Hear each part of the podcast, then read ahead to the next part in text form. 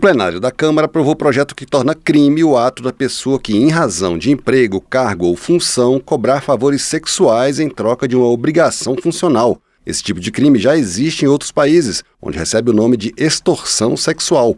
A proposta não é direcionada especificamente a funcionários públicos, mas sim a qualquer pessoa que tiver uma posição de superioridade em relação à vítima, pela função que ocupa e se aproveitar disso. O projeto prevê pena de 2 a 6 anos de prisão para esse crime. Se o ato sexual for praticado, a pena será maior, de 6 a 10 anos. De acordo com dados de 2019 da Transparência Internacional, uma em cada cinco pessoas na América Latina foi vítima ou conhece vítimas de casos como estes quando buscaram algum serviço público.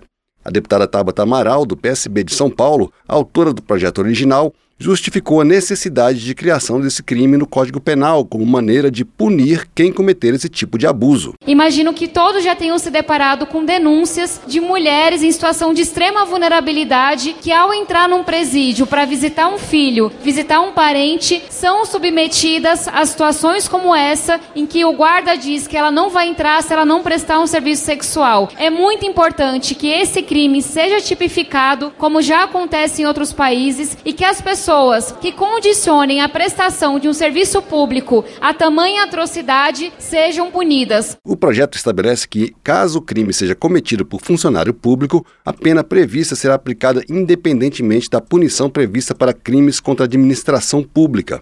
O projeto foi aprovado de maneira simbólica, por acordo, como parte das iniciativas da Câmara em comemoração ao Dia Internacional da Mulher.